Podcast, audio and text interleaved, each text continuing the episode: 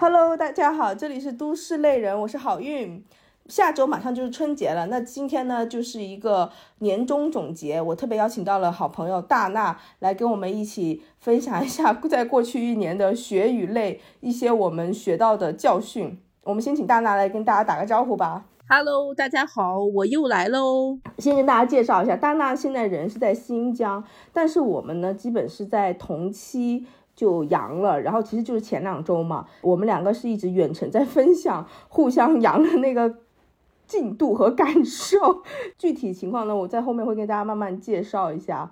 那今天就是想请大娜来跟我们分享她在二零二二学到的一些教训，同时我也会跟大家分享一下我在过去一年学到的一些。痛和爱。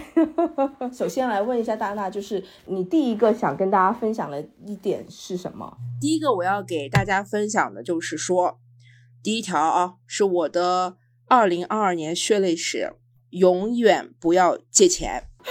为什么我一听到你说完这句话，我就好想笑？这是一个很精彩的故事。对，就是这个永远不要借钱，是分为两个意思，就是说你永远不要跟别人借钱，你也永远不要就是借给别人钱，就是真的是。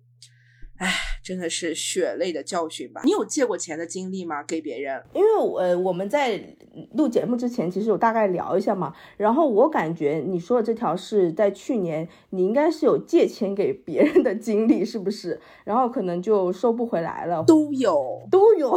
你怎么能做到一边借钱给别人，一边又问别人借钱？就是因为经济危机吧，其实是这样子。其实我就是这个故事是什么呢？就是说我我借给别人钱，其实是很早之前，呃，我就借给，就是这个钱就借给别人。但而且这个人是不是说是我的同龄人？嗯，他的年龄可能是我如果要是叫的话，我肯定是要叫他大妈。他的年龄很大，就是长辈。对，是长辈，是是长辈，是长辈。但是这个中间关系会比较复杂啦。但是就是说。当时他比较需要钱，嗯，可能我借给他这个钱已经有，我想一下啊，如果按今年二三年来算的话，哎呀，这个新冠之后脑子也不太好用了，无法心算，让我来，我我来想一想，应该是，我估计可能应该有六年了吧，六年。你为什么这么开心？不是你怎么做到的？就是到现在到今天他还都还没有还吗？对，但是就是就是唯一可能好处就是他没有删除我的好友，他还愿意接我的电话。但是就是我现在一直是在一个要钱的过程中，但是他每次就会就是说的比我就是我觉得我就是现在的处境就是其实已经很可怜了，但是他每次还会形容的比我还要可怜，所以就是。最后就会，最后就是每次我问他要钱，他都会说就是种种原因呀，比如说就是什么，老公在住院呀，失去了经济收入呀，儿子刚结婚呀，就反正是有各种理由吧。但是就是目前了六年了，这钱我没有要回来，因为就是你你在录节目之前也有跟我说嘛，你就说关于借钱这个，你你就跟我讲你的一个感想是说，如果你借别人的钱的话。就要想着以后可能你跟他会老死不相往来，对对，所以就是其实因为我刚才就想说的是什么东西呢？我刚才就想说的就是说不听老人言，吃亏在眼前。因为我妈在很早很早，就是我们很小的时候，她就告诉过我们一个道理。因为小的时候，我不知道你们会不会有，就是那种比如说小学生，就是你的同学或者什么，就过来问你说，哎，你有没有一块钱啊？能不能给我就是借一块钱呀？你你会有这样的小孩吗？反正我是经历过，就是就是比如说同桌呀，或者是什么小孩过来说，你能不能给我给五毛钱呀？或者是能不能借我五毛钱呀？就类似于这种事情。就是我每次给他们给了之后，以后他们都就是小孩嘛，就是他自己去买零食了。你下次你问他要零食，他也会给你给，而且就那五毛钱，你也不太好意思再去一直问他要。你要问他要的话，他就会给别的小朋友讲，就说你是一个很抠门的人，就是。小孩的面子，你懂我意思吧？但是那个时候，我妈就就是我每次回去的时候，都会因为这种事情就是有会不开心。但是我妈那时候就告诉我说，她说就是你你要不然你就不要给别人给钱，就不要借给别人钱。但是如果你要借给别人钱，你就想着你这个钱永远都会收不回来。如果你能接受永远收不回来，你再去给别人借钱。哎，我蛮同意你这个说法的，因为你刚刚说你这是你妈给你讲的嘛，就其实我家人也跟我讲过这个道理，他也是在我年轻的时候跟我说过，就 就是因为我家人也有过，就是借钱给别人，然后也是就可能三五年都没有还，而且这个数目其实我不相信，包括你刚刚跟我说你借钱给。这位大妈，那个数目肯定不像我们小时候说的，可能千百十都不是，就可能是呃七位数以上，或者是至少六位数多少以上了。就是比如说你借一个七位数出去，他可能就是短期内就是不会还你，所以我。当然，我不是说我现在这里有七位数，我只是分享一下我家人和一些我远房亲戚跟我讲的一些故事。所以，我爸也有跟我说过，他就说，呃，你可以给别人借钱，但是如果你要借这个钱，就是说你就是想的这个钱是要送给他的，就是说你是。帮助他，就等于是这次他让你，他向你寻求了帮助，然后你就考虑你想不想帮这个人。所以你如果同意借了这个钱，你就不要想他以后会还，你要想的是你去送给他。对，而且还有一个事情，就是说你要想着，就是你送给他，这是第一个事情。第二个事情就是说，你借钱一定就是说，如果你已经考虑好了，就是说这个这个钱我是可以送给他的，那你就要想着，就是你要。有没有这个经济能力？那我我又想问你一个问题了，就是你都没有这个经济能力，为什么你还妄图要帮助他？是这样子的，就是说当时嘛，当时的这个情况确实是比较复杂了，就是具体的我就不说了。但是当时就是给他钱的那个时候是有经济能力的，现在没有经济能力了。哦，我懂了，懂了，我懂了。这就是为什么我听到你说他六年到现在都还没还，这让我有一点非常诧异。就是因为我包括我刚刚说，我身边有很多家人朋友，就是可能借钱出去，他可能本来答应说啊一年内一定会还，那可能他一年不还，但他两年也不还，但是至少他可能三年后，他总会慢慢先还你一些，或者是会还完，慢慢的分部分还。因为就是像我们说的人不可能一直是顺利的嘛，就像你说，可能曾经有段时间。很顺利，那有一段时间后来又不顺利，但是这个是起起伏伏。那六年你总该有起有伏吧？那你你起来的时候，你就应该把这个钱还给别人。我觉得是这样的，就是关键就是他也一直没有起来，怎么回事？六年 就是就是我不知道他有没有起来，但是就是他给我传递的信息就是他一直没有起来。哎，我。我没有想到，在这魔幻的二零二，我们上来的第一个话题就这么残酷，就是大家，就是大家在各个，就是二零二二年，就是比惨，你懂我意思吗？谁比谁更，谁比谁更惨？嗯，真的，我现在就是真的是，就是由衷的想，就是给，就是呃，收听这个节目的朋友们分享一下，就是你干什么事情，不管是借钱，都是要在自己的能力范围之内，一定不要打肿脸充胖子。这个让你会让你真的是会让你，对，会让你的脸真的肿，不仅脸肿，头也会肿。反正就是，我就一直记得，就是也是长辈告诉我们的一句话，就跟你妈妈说一样，就是借出了钱，泼出了水，就是你要想的永远收不回来。你如果有一天收回来，那你也只能当它是额外的一个馈赠，一个惊喜，而不是说你本来预期得到的东西。但是这样的话，会不会有人觉得是我们在为那些就是欠钱的人开脱？就感觉好像是我们把这个错误好像是归结在了这个借钱的一方，因为借钱的一方其实是好心。但是，哎，这个东西怎么说呢？就是说，并不是说给大家讲，就是说让就是为那些借钱的人开脱啊，或者是是责怪那些就是呃愿意好心借出钱的人，只是给大家讲，就是说在。你借钱的时候真的是要想一下，因为有很多人他是你的朋友，或者是你的长辈，或者是你很亲密的人，就是真的会有可能会因为这个钱的事情，就有很多人说说，哎，我们关系是很铁的，不会因为钱那个东西，这东西真的说不好，人心真的很善变，这也就是为什么说。亲兄弟明算账，就是如果你跟好朋友一起做生意，容易出问题，就是这样。用什么东西考验他都可以，但是你不要用钱考验他。对你一定要就是做好这种准备，就是你做好了自己的心理建设，也是为了你自己好。其实说白了是，如果真的收不回来，你也不会那么难受。如果是能收回来，当然就是恭喜你啊，遇到了好人。对，因为就是你说到这一点，比如说就是我借钱的对象一般都是我们的好朋友，或者是亲戚，或者是我很信任的一个伙伴嘛。那我借给了他，那他可能真的因为不论他是主观还是那个真正意义上的就是能力达不到，他如果真的不还。你你说你怎么办？拿这个借条或者怎么地？你去报警吗？还是怎么？真的那呃十十万把块或怎么地的，警察也不能怎么地你啊？强制执行还是怎么的？也没有到那一步，所以就是会变成关系破裂。对对，而且真的是大家要脸皮一定要厚一点，就是不要太面子太薄。就是面子薄这件事情，其实对你来说是没有什么特别多的好处的。其实，在你的就是怎么说呢？闯荡社会中，就是你的脸皮太薄，对你来说真的是没有什么好处。就是你，比如说，就很多人其实现在就像我，我依旧还是学不会，就是去，就是猛烈的拒绝别人。就是比如说，别人提出一个需要我来帮助呀这样的情况，或者是希望我能给他，嗯，付出点什么时候，就是我一我现在到现在都是，就是拒绝的时候都会比较拖拖拉拉。但是就是说，大家一定要学会拒绝。真的一定要学会，就是你多拒绝几次，你的脸皮就会变厚，变厚了就会慢慢 好起来。就是你要练习。就是我自从就是出了这个就是借钱这个一直没还给我的事情之后，就是后面其实也有几次，就是说是亲戚来找我这样借钱，真的很惨。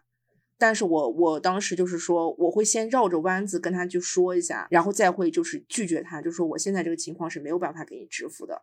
就是我基本上现在就找我借钱的人。我都拒绝，对，因为我我因为我们是大学大学好朋友嘛，我是见证着你，你你这些年就是很不容易，怎么还一直这么奋力的想要帮助别人？我这样说可能有些自私，因为就像你说的，你一直是特别好的一个人，就是你总是不愿意拒绝别人。对，我跟你讲，这种分两种，一种人就是说，我就跟你讲，一种人就是好面子。你懂我意思吧？就是他的这种行为，就是是包括说你现在理解我这种行为，就是一很好理解。其实一种就是好面子，他就想硬的撑下来，让别人会觉得你在社会的影响呀，或者是让别人觉得你是一个很大方。第二种的话，我觉得是，哎，这不是有一个那种什么人格吗？讨好型人格。对他就是不太会去拒绝别人，嗯，就是因为他他通过这种别人的就是对他的认可或肯定，他来认可自己。第三还还有第三种吧，第三种就是可能单纯就是个傻子，就是比较善良吧，他是大善人，哈哈哈就是大善人，不能说是傻子啊，原谅我，大家原谅我，我没有说是傻，就是大善人了。好人会有好报了，我我跟你讲，并不会，反正就是结合你刚刚说的第一点，你想要跟大家分享的这个教训，我觉得我要跟大家分享的这个教训，还跟你还有异曲同工之妙。我二零二二年学到的第一个教训就是告诉苍天我认输，听上去是不是就很想哭？这个其实就是呃要跟大家讲一下，就是关于我感染了新冠之后的一些经历。因为我刚刚开始有讲到，我跟大娜你是我们是同期感染的嘛，我是新年第一天元旦那天就发烧，然后因为我其实我在上海，我。这个一月份之后我才感染的，其实是算是比较后期了，因为我感觉我身边大部分在上海的朋友都已经在十二月底，就是基本都感染完了。然后我很多朋友甚至阳康之后，他们元旦就直接飞澳门什么出去玩了嘛，所以我就当时我就想说，哎。好像大家都还恢复的挺快的，而且普遍都已经感染过一轮了。我也问过一些体验，我觉得大家都觉得就症状会比较轻一点，对吧？对对对。然后没想到我当时感染之后，我就是连发烧了五。五天，你小瞧了奥密克戎，而且我是跟你同期，所以我一直骚扰你那段时间。尤其我当我听到你只发了一晚上的烧，虽然这样讲不太好，但我就觉得说凭什么？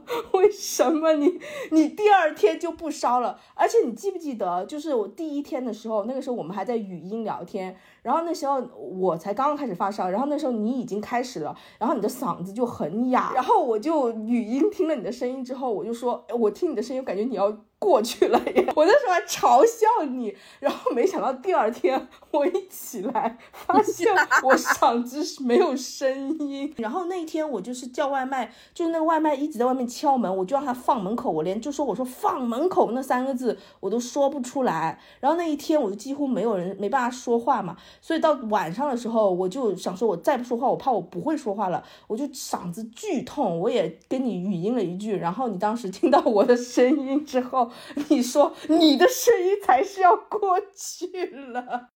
为什么我要说这个？就是我相信很多人可能发烧个一天两天，或者最多就是四天嘛。但我是全程高烧了五天，而且我我家人就说我这个怎么所有都给给搞上了？人家要不就是，比如像你就是可能呃发烧，发烧完之后，要不就是嗓子哑，要不就咳嗽，要不就是嗓子剧痛，就是刀子嗓嘛。我是。高烧、刀子嗓、咳嗽加嗓子消音，全都来了一轮，循序渐进。当时我想说，我已经万，就是我，因为我买了两盒布洛芬，然后我想说，怎么地都够吃了吧？那两盒，一个是咀嚼的，一个是吞服的。够够的了，没想到我当时发烧，因为我我一直在高烧嘛，所以我就一直吃一直吃。然后当时我记得就是那个网上就是说布洛芬退烧，它是不能吃。超过三天的，对对，而且每天的量也是有定的，你真的很夸张。反正就是那个说明书上，我当时研究半天，他就说用于退热，不能吃超超过三天。然后当时我已经吃了四天了，但是我还在高烧，然后我就不想吃了嘛。然后晚上的时候我又高烧起来，就烧到了三十九度多。然后我家人他在，因为他不在上海，他们就一直说你必须吃，必须吃。他们非常担心我，就是半夜烧糊涂，就这样睡过去了。对啊，而且我我也不是跟你讲，我就说建议你去医院嘛。就是我感觉我就可以挺过去，你知道吧？我又不敢吃药，怕吃超喝量，所以最后我就还是吞服了一个布洛芬，然后吃了五天布洛芬之后，我还终于退烧了一点，但是就还是在低烧。所以我想说，我靠，我买两盒布洛芬竟然都不够，而且我想说，我怎么都不能吃了嘛。那个时候，但是网上已经没有任何的退烧药了，所以还好，我就又问我的邻居去借了那个。另外一种那个叫什么，就是呃普西热，反正就是另一种退烧药，就是跟那个呃布洛芬是不同的成分的，所以我就从邻居那借了一个，然后就备着，想说如果再烧我就要再吃，但还好到了第六天，终于就呃稍微好一些，就是持续低烧。所以你是整个这个六天过程中，你是吃吃掉了两盒布洛芬吗？一盒半了，我真的吃了好多药，消炎药、抗生素。然后又吃了那个止咳的药，然后还吃了那个化痰的药，反正就是各种吃到最后。真的，这个就是只有生病才会让人知道，就是你真的是很渺小。对于这种东西的话，你是必须要认输吧？你你应该因因为大家都是没有办法。对，就是因为我不知道现在听我们节目的人还有多少朋友。就是现在还没有阳过的，我觉得就是我一直想说，就是不要畏惧嘛。但是同时，就是经历了这次之后，我也是要告诉大家，就是对任何事都要有敬畏心。而且我觉得，就是再万全的准备也不是万全准备，就是你一定想着就是要留一手，不要这么的。过于自信，虽然我从来都不是那种小瞧新冠的人啊，但是没想到就是我，我真的是我身边，反正我了解了一轮，我所有朋友中，我感觉我是症状比较严重的那一种了。所以大家就是说，如果是真的没有，就是现在目前为止还没有阳过的朋友们，真的就建议大家是以就是阳过的心态去生活，但是以没有阳过的这种。防护措施去保护自己吧，就希望大家能尽量不阳，还是不要阳吧，因为毕竟就是对自己的身体呀，嗯，或者是各方面吧，都会也是多多少少会有点影响，包括就是你不舒服的感觉也会影响你的就是一些日常的生活呀、工作呀，包括心情呀，这个都是多方面的吧。就是现在距离我阳康其实已经过去了整整两周，今天应该是第十五还是十六天了。然后我到至今还没有洗过一个全澡，但是呢，我还依然，我甚至到前两天我还在吃那个咳嗽药。对，而且我现在就是动不动头还是容易痛，所以我现在就觉得自己是一个又脏又虚弱的女人。我我到我看我跟你其实真的是差不差不多时间阳的啊，我到现在我可能也就洗过一次澡吧。而且就是洗过那一次澡了以后，我就感觉我的咳嗽又稍微的加重了一点，所以到目前为止我还是没有洗澡。好多好多人都在说，就是说如果你要是阳康的话，就是暂时就不要洗澡，也不要洗头。所以我们现在也是怀着这种心情去做这件事情。对，我觉得就是还是要一定要坚信一个真理，就是我们人啊，最最重要的还是身体健康。就是身体一定是最重要的，所以不要想说我以命来搏天，搏不了，搏不了，现在搏不了了，真的搏不了了，搏不了了。所以这里就是要告诉大家，让苍天知道我认输，就是我现在病了，我就要好好休息，因为我之前也有跟大家分享过，我是一个猛跳操的人，我之前非常喜欢跳刘畊宏嘛。然后也是刚好，我就是刘畊宏，就是刚好跳到了一 一月前一天，十二月底，他们就收了，然后就说这是今年的最后一次跳操，就再也没有跳了。然后刚好我就没跳，之后我就阳了，然 后然后就到现在一直躺着。这是我第一个就是要跟大家分享的吧。然后要请大娜你来分享一下第二个你的教训和。去年的一些感想，我要分享给大家的第二个就是说我去年的经验，就是说人有，就是咱们不是就是老人经常会说一句话嘛，人有多大胆，地有多大产嘛。但是我跟你讲，就是我用我自己亲身去验证，就是说人有多大胆，地并不会有多大产，也有可能寸草不生。这个东西就是。呀哈哈哈我跟你讲，你这你每一条都让我虽然都很痛苦，但都让我好想笑。我们是过了，我跟你讲，我们是过了怎样魔幻的一年？你就是把你就是把快乐建立在我的痛苦上啊！我真的就是 就是大家不要就是觉得我就是现在就是给大家就是说的是比较搞笑，但是其实就是经历的时候还是蛮痛的，只不过是现在。经历过后以后，就是给大家分享分享呀，就是呃，大家就一笑而过就行了啊，不用太同情我，虽然我很痛。我懂，我懂。我要跟你说，就像我，就像我在新冠的时候，就那时候，就我们两个人共同那个大学室友，我们好朋友小齐，就他，因为他也是很早就在澳洲阳了嘛，然后他当时还跟我说他。听他很多国内的朋友说，阳了之后咳血什么，好像特别严重。我我们当时还有一集有点这么怎么这么夸张。然后你记得当时，当时我感染之后，我跟你说说我咳出了血。但是我跟你讲，这个东西又要说到一个事情，就是你说的那个敬畏心，就是说如果就是不要一直去念它。就是念一件不好的事情，或者是你心里面有这个想法，你念到它，比如说啊，就比如说你曾经有想过要得新冠这个事情，就是不要去经常念，就是你念着念着这个事情就会变成真的。各位朋友们，千万不要相信大大这些魔咒，他经常会跟我讲一些奇奇怪怪的理论。他跟我这里插播一个，他跟我分享的理论就是说，他说如果你生日那一天。做了什么事，就那你以后每一年的生日都会遭遇那件事。我因为有一年大学的时候，好像我生日我是爆哭了怎么地，然后他就说你千万不要哭。对他说，如果你哭了，你以后每年生日这一天你都会哭。然后我就都 时隔多年，我现在每一年都会被他这个魔咒有影响。我已经不记得，因为我觉得好像我今年生日也是在看那个日剧《First Love》里面，在流泪中度过。但是，但是我跟你讲，这个东西是有，我觉得是有那个，就是说咱们就是科学的说法啊，这个东西不是迷信，不是迷信，就是说。因为就是你的一个，就是怎么说呢？就是大家现在不是提倡的什么正能量、负能量，它是跟你的就是说你散发出来的这种磁场吗？还是这种东西是有关系的？就是说你你一旦把一件不好的事情念了太多，或者是念的太那个什么了以后，它就是对相对来说就相当于是一种负能量。因为你这个人就是个负能量，所以负能量很容易来找你。我觉得我是这样理解的啊。那这个我还蛮相信的，因为你知道我一直都是一个。呃，有一点唯心，同时也唯物的人啊，就是你懂的，我就相信信念打败一切的。所以你，我要来听听你要怎么说这个人有多大胆，地不会有多大产。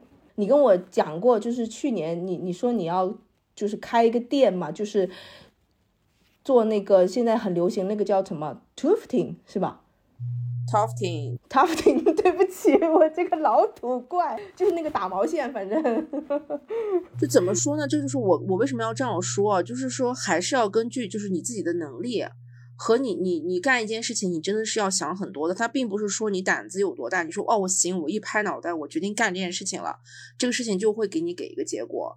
就是如果在你光是去想，或者是说你只是简单的去把这件事情完成了。但是你没有，就是说，在比如说你想开个店，你想让它盈利，你可能是需要做更多的工作，比如说就是要去，嗯，怎么说？对，因为我就我们就从具体你说你开的这个店来说，而且就是像我刚刚跟大家介绍，你是在新疆嘛，加上去年又是疫情比较严重的一年，而且又封闭啊什么的。哇，去年的疫情，这个疫情是真的可以说的事情吗？我们去年的疫情真的是很很长很长时间，而且你搞这个店还是还是要在密闭空间，就是几个人在那里织毛线。必须要去线下体验的毛线，对，所以现在就整个就是入不敷出啊！你投了钱，然后店也弄好了，但是就是像我说的，就是对啊，我胆子很大，就是干了，但是他没有给我回报，但是没有回报的原因也是因为，还也是因为自己了和。现实的一些情况，就比如说是疫情啊这样的情况。但我理解，可能到今年来说，可能像疫现在大家基本也都阳康了嘛，而且现在这个 tufting 其实也是越来越流行了，包括在上海，其实这个还是挺有搞头的。因为其实我还对这个，因为我对这个 tufting 还蛮感兴趣的。因为当时当时我听到你说要开这个店的时候，我就还问你说，哎，那那些机器啊、毛线啊，你要怎么进货啊，以及这些成本的规划。你要不你顺便来跟我们分享一下你的那个经营血泪史？其实，哎，怎么说呢？就是这个东西就是一时之间的一个念想，所以就我就说我的胆子比较大嘛。就是其实那个时候也不是一个就是环境特别好的时候，因为我们这边的话就一直在受疫情影响。我不知道大家有没有就是了解过，就是我们去年一年是一直在受疫情影响，只是说后半年的影响是巨大的，就是前半年来说就是断断续续的。嗯，目前现在现在的情况是全国都放开了，那我们肯定也是跟随。但是之前的情况，其实市场环境啊或者经营环境其实并不好。但是就这种不好的情况下，我还是毅然决然的的做了这个决定。起因是因为就是说我个人是一直都对手工这东西比较感兴趣嘛。然后紧接着就是有一次机缘巧合，就是我去了，就是我们在我们这儿当地人开的一个，就是他已经开了一个这种毛线或做手工的店。我去体验了以后，我就感觉还挺不错。当时就幻想的很好，就是觉得自己可能在工作之余还能有一个副业，然后这个副业还能给我一笔收入，然后这个副业又是我可以不用花很长很多时间去经营的。所以当时就是了解到，就是这个投入其实也不是很高，就是可能在能力范围之内吧。所以就就直接做了这个决定。然后所有的进货，因为我们这边真的是买不到，就这不像是北京、上海那边。就是如果你要想买这个东西，它会有这种店，或者是有这种市场，你可以去选择。我们这是没有的，所以就是所有东西都是从就是幺六八八，感谢马云爸爸。我说这个，我真的要承认你一点，就是你说的那个人有多大胆，你确实有时候也蛮，就是怎么说，就是说是。胆大呢，还是行动力强的可爱，还是怎么说？因为我觉得应该算是莽撞，莽撞。对 对对，谢谢你说出了这个词。因为就是去年，我记得当时有一次呢，你就很兴奋跟我分享了，你跟你好像你表妹还是姐姐去了一个你们当地的那个 tufting 的店，你就说，哎，你去打了一个毛线，你还给我拍了照，就是你们每个人织的那个东西嘛，然后就说好像还不错，然后好像再一个。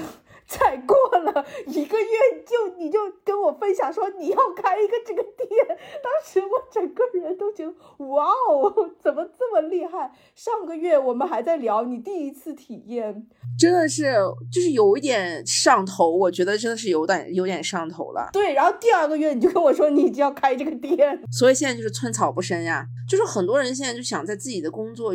的空余去经营第二份那个啥嘛，就是，但其实真的并不是那么容易的。如果你是一个全职上班的人，你如果在不雇人的情况下的话，你自己，我我觉得应该是没办法完成这项任务的。所以，对，所以就是我也为此付出了代价。但是，我们是打不死的小强，今年我还会，就是。还会坚持去找一个合伙人帮我一起去经营这个店，我不服输。对了，就那就先祝你们今年生意兴隆，因为我还蛮同意你这一点，就是说这你选择这个 tufting 来开店，其实我觉得相比很多其他领域的那种门店来说，已经是人工。成本需要最低的一种了，因为其实基本上就是对，所以可能也是这方面当时冲昏了我的头脑。对，对，就是其实你你只要买了固定的那些机器啊和毛线之外，到它不像一些餐饮啊或者什么需要耗费大量的人力成本嘛，你基本就是有一两个人固店就可以了。所以当时就是考虑到，就是人员投资是最少的，然后你店其实投入也是最少的，所以就是而且你又有兴趣，所以才选了这个。但是实际上就是，嗯，对于这个市场就是也没有过多的去调查，而且后期不管是个人还是这个，嗯，经就是整个环境的这个影响的这个条件啊，你自己也没有做更多的努力，而且就是我说过了，就是全职。你再去创业一份创业，除了就是那种晚上摆摊儿，像这种呢，就是有店的，你去占店的这种创业的话，你一个人是真的过不过来的。所以当时我有了这个胆子，就是我就说比较莽撞，就是有了这个胆子，但是没有去做一些就是详细的一些规划，然后就去干了这个事情。所以就是目前为止还是寸草不生。所以大家创业创业真的是需要需谨慎吧啊。大家，尤其是像在今年这种二三年经济才开始慢慢恢复的这种情况下，大家还是要谨慎稳重一点吧。好的，那我就顺着你这个说，我的二零二二的第二个感想就是，我觉得跟你这个肯定有点相悖，但是同时又有点符合你刚刚的结尾的落脚点，就是因为我的第一条是说让苍天知道我认输嘛，那我第二条呢就是。让苍天同时也知道我不认输。苍天说：“我管你认不认输，一会儿认输，一会儿不认输。”这个其实可以从方方面面来讲了。一方面就还是顺着我刚刚说我的那个生病的那个经历来说，就是我虽然病得很严重，包括我爸妈他们都在远远方，这样说对吗？反正就在外省了，对他们就非常的担心。对，因为确实身边也有一些个例，就是说可能比较强壮的中青年得了新冠之后感染了什么心肌炎，或者怎么就突然意外就去世了，也不是没有的，所以他们还是很担心。但我当时虽然我已经烧到快四十度，而且就是四五天都不退，我还是觉得说我是天选之人嘛，该这样说，反正就是我一直非常相信我是会。痊愈的，大家都幻想自己是天选之人，我就觉得说我会痊愈的，我要用我的意志力去打败这个病毒，我只要躺着它就能好，所以我就一方面可能也是靠着我这个意志力，同时也是我的药啊，还有我身体的免疫力去击败了这个病毒嘛，所以现在大病一场，我现在在康复之后呢，我同时也痛下了一个决心，就是说我今年要用更勤奋的向上之心去生活和打拼。是不是很主旋律？因为我去年其实，在很多期节目里，包括我觉得去年整个氛围，还有我们两个人聊天，常常的主题都是说，大家很普遍都很焦虑，这个环境啊，也不知道怎么变。那我个人的选择可能就是躺平。我觉得这可能也是跟年龄有关，就是以前年轻的时候。常常会觉得，对我是可以打败命运，或者说我是可以得到一个命运的飞跃的，就是说实际点就是阶级的飞跃。但是可能你随着年岁，你可能也被生活、被社会碾压了之后，你会觉得说，你个人的这个努力的小打小跳，其实你还是在你自己可能一出生就已经基本呃决定了这个水平线上。维持在奔跑，你这么奋力的奔跑，只是为了不掉下到下一个阶层。但是你再怎么奋力奔跑，可能你也很难再上升一个阶层。所以有时候我偶尔会产生一种无力感，所以我就会说啊，要不就还是躺平吧。反正你偶尔偷懒一下，和你持续奋力的跑，可能你也基本都还是在你自己的这个四方之地去。挣扎，你也不会太好，只是说不会让自己掉下去，但你并不会对这个情况就是不好不上不下的一个情况。对，就是你不会得到你真正想要实现的那种呃翻天覆地的改变，所以呢就有那种懈怠的感觉。但是现在病好之后，我就觉得说我们进二零二三的主题应该是拒绝躺平，我们就是要奋力的站起来奔跑，就要干干干，是吧？哪怕，对 对对。我觉得就是我我要讲一个很恶心的，就是老话了，就是说为什么我们说我们还是要耕耘？因为虽然说耕耘不一定会丰收，但是如果你不播种，你就一定不会有收获。你要说这话，我要哭了，我要流泪了。这个太，我今天晚上就要冲去我的店里 打开营业，是不是很鸡汤？要跟大家说一下，我刚刚说完那个正能量之后，我们两个都疯狂的咳嗽了起来，两个阳康的人。哎，反正就是我觉得这个其实虽然说老土，但是真的没有办法反驳的。躺平，你肯定是没有任何解决办法的。就是我们刚刚讨论的那个，就是我说那个，就是还挺像的。就是说，你看你想要什么样的结果，所以就是你你所以你要念的那些东西啊，或者是你要干的事情呀，都是要往一个方向走的。如果你这个人就是整个。嗯，你现在因为新冠呀，因为这种大的行情呀，你真的是那种一蹶不振的话，其实就是情况就只会越来越差的，就是并不会，并不会有一天或者是某一天会突然变好，不会的，就只会越来越差，因为这个东西是跟你整个人是整个人的这个能量呀，这些东西我觉得都是有关系的。就最后我还是想跟大家分享一下。之前我在另外一期节目里就听那个博主半佛仙人，他跟大家分享，就是说现在年轻人我们常常说躺平躺平嘛，但是他说实际上他其实没有真正的意义上见过身边任何一个人，他所认识的人是真正躺平的。虽然大家嘴上说的躺平，但其实大家都还是很认真的在生活。对，因为你你的生活有的时候是不由你自己的，就是你你想躺平，你根本就躺平不下来，你是被这个生活推着走的，他会撵着你往前走。就是你想，我也是没有见过，就很多人说，哎，我想躺平，我是我也是，我同意他这个观点。就我基本上没有见过人，他是能真正躺平的，除了那种就是亿万富翁啊。因为你刚刚一直讲这个被生活推走和被生活碾压嘛，我就想到了你是不是要跟我们大家分享你要跟大家讲的第三点？因为我觉得你节目开始前跟我讲的那个第三点也很猛。不如你来跟我们讲一下。我觉得我我真的是分享了这三条，真的是有太丧了吧，也是有一点。我给别人讲说要积极积极，然后我整个人就是一个丧子。你讲一些真实的苦与累，然后我再灌一些假大空的鸡汤去给他。哎，我们这种节目真的行吧？就是整个人就是丧到极致啊！我要分享第三条，就是说啊，也是也是一句老话吧，就是说厄运专找苦难人，然后绳子专挑细处断。我我的。天哪，你这个是什么？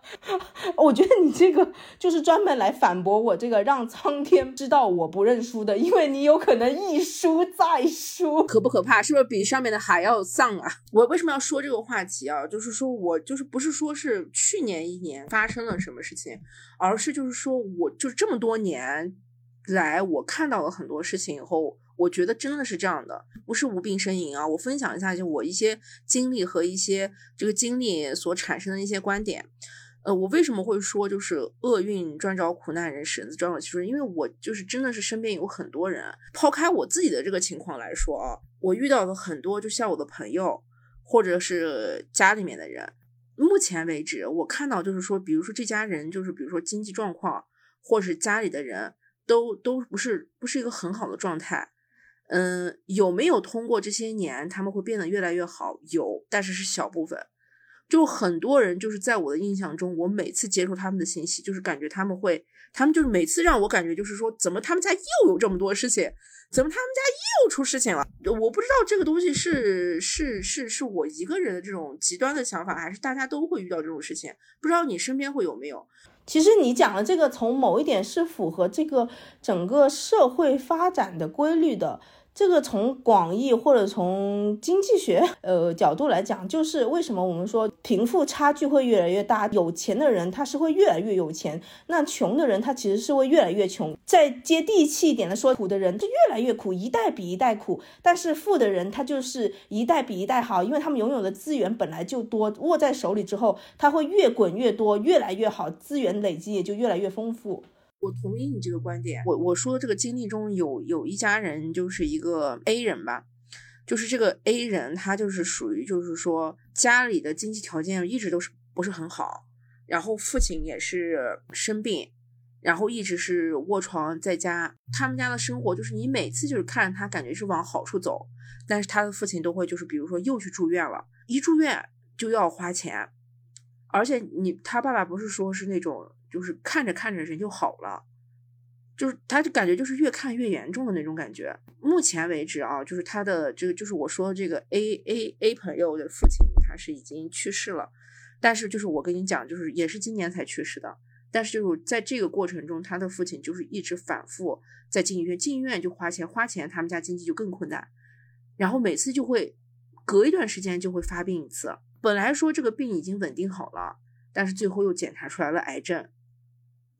然后最后是因为癌症整个扩散以后，就是你因为也没有办法治疗了嘛，所以他父亲就走了。这一路以来，就是让我感觉他每次就是每次去跟我说他这个事情，我就会问他，我说：“哎，你最近怎么样呀？”他就会给我讲说不太好，他父亲怎么怎么样了。或者是我隔一段时间，我说：“啊，你怎么样？”他会说：“哦，最近还行吧。”但是我父亲怎么样？就是你感觉就是这个事情就是没有完没了，事情就是老是往一个，就是他们家就是其实我觉得就已经有点惨了，但是还是还会有更惨的事情，每次就是还会有更惨。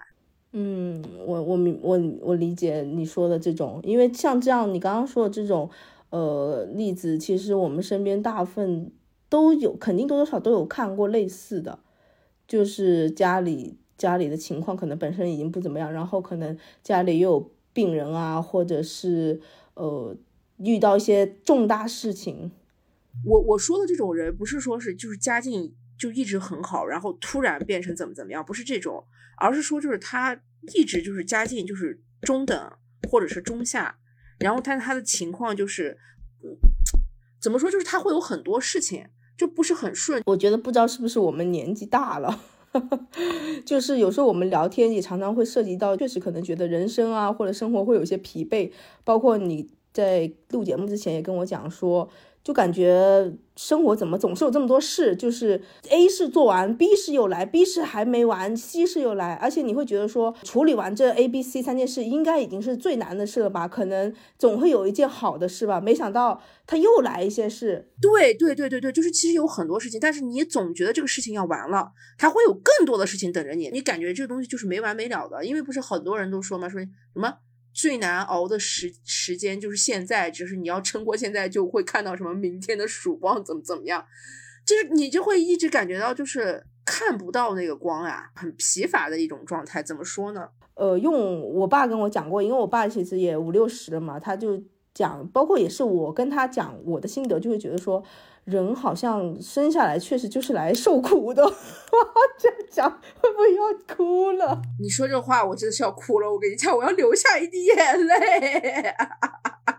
呃，其实我们人大部分时候就是不断的在闯关，就是要处理一个又一个挑战。所以长远来看，其实我们确实大部分都是有有点在受苦受难的那种感觉。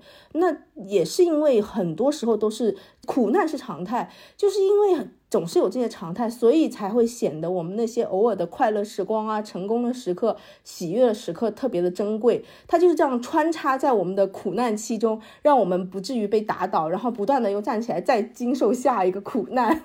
我要流泪了，我跟你讲，我已经要快流泪了。你再说我就要流泪了。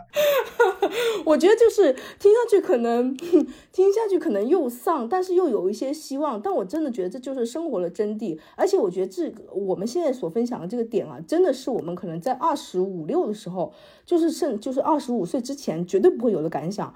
你有没有这种感觉？就是生活到一定某一个时刻，你突然产生了这种，可能是经历了太多，还是怎么？其实想想，我们有没有真正的？经历过什么特别大的风浪，但是还是觉得说啊，我确实还是收过了不少不少的苦啊。我觉得每个人可能多多少少都会觉得说，我其实真的也是吃过不少苦的，我才走到了今天。我不知道你有没有这种感觉，就我是能吃苦的，我是吃了不少苦，我才成为了今天的我的。我真的要哭了，承接了你这个讲了，我们既然都是这样的一个状态了，那就是我们要告诉自己，我们要活在当下。去，你有什么想做的，就要立刻去做。大白话点，你也可以叫做及时行乐，同时也不是说一定是要行乐，你也可以及时行苦啊。就是说你奋发图强，或者是你立刻去干嘛，反正就是你要立刻去做。你要想到什么，你就要去做，不要有犹豫。对，还有一个就是要活在当下，及时行乐。怎么说？干好你当下该干的事情，然后做好你当下该做的事情就行了。就是我们现在能做的，其实也就是这么多。你你往后想，你往后想，往前想，只只会去说是增加你的这个痛苦，不会给你减轻什么东西。所以我们能做的就是，哎，享受这个当下的时光吧。有快乐的事情就好好享受，有痛苦的事情就是努力的去度过它。你什么鬼？你也太丧了。那我可能我要比你再激进一点，因为我们是活在当下嘛。其实我要举个例子，就是比如说像我妈，我妈常常就是她有一个口头禅，其实是我非常不喜欢的，特别讨厌她说这件事或者这个问题，或者我们要干个什么，明天再说。他有一个习惯，就是把什么事都先丢到以后再说。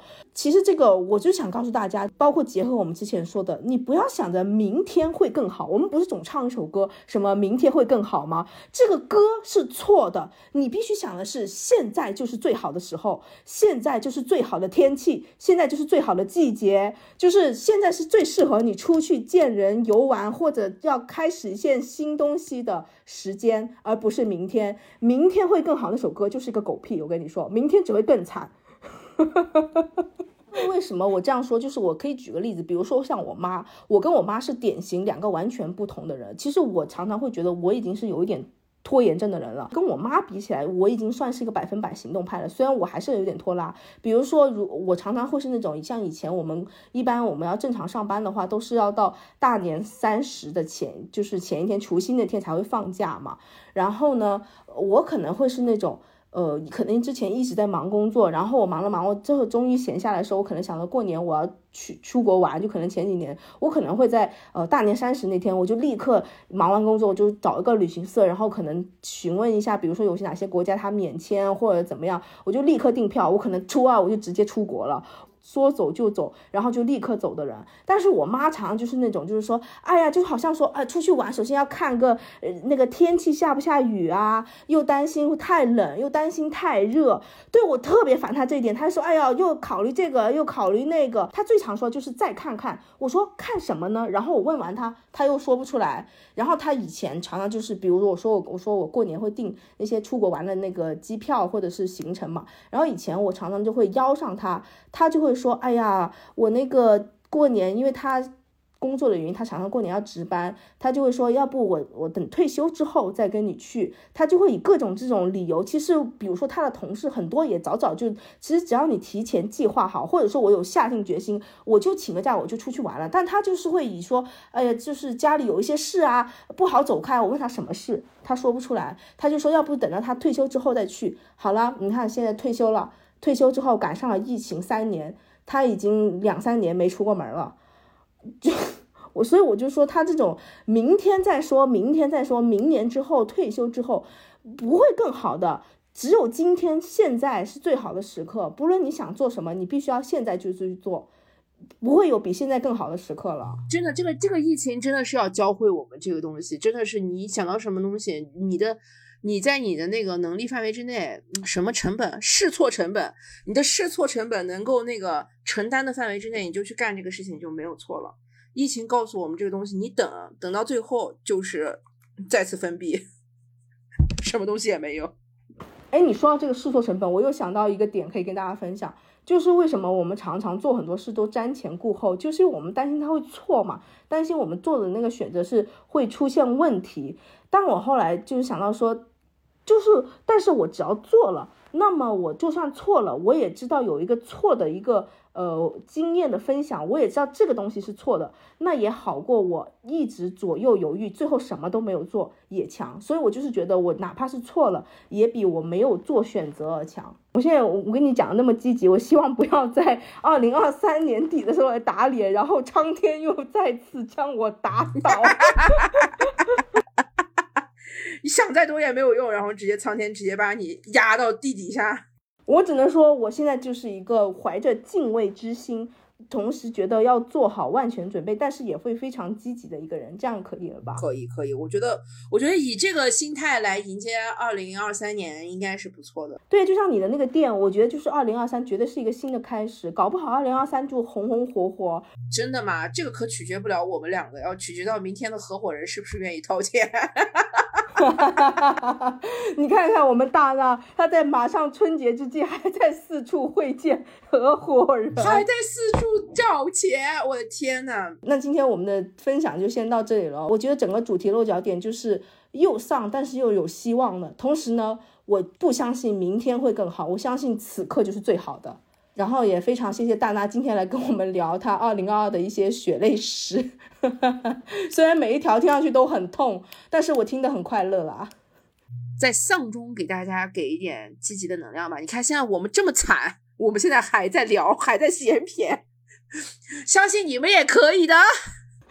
我们听上去好像很快乐，是不是？我们就是把自己曾经最痛的东西，就是掏出来，然后凝结成一个很漂亮的句子送给大家了，希望对大家有用，好不好？那今天先这样喽拜拜。大家恭喜发财恭喜发财。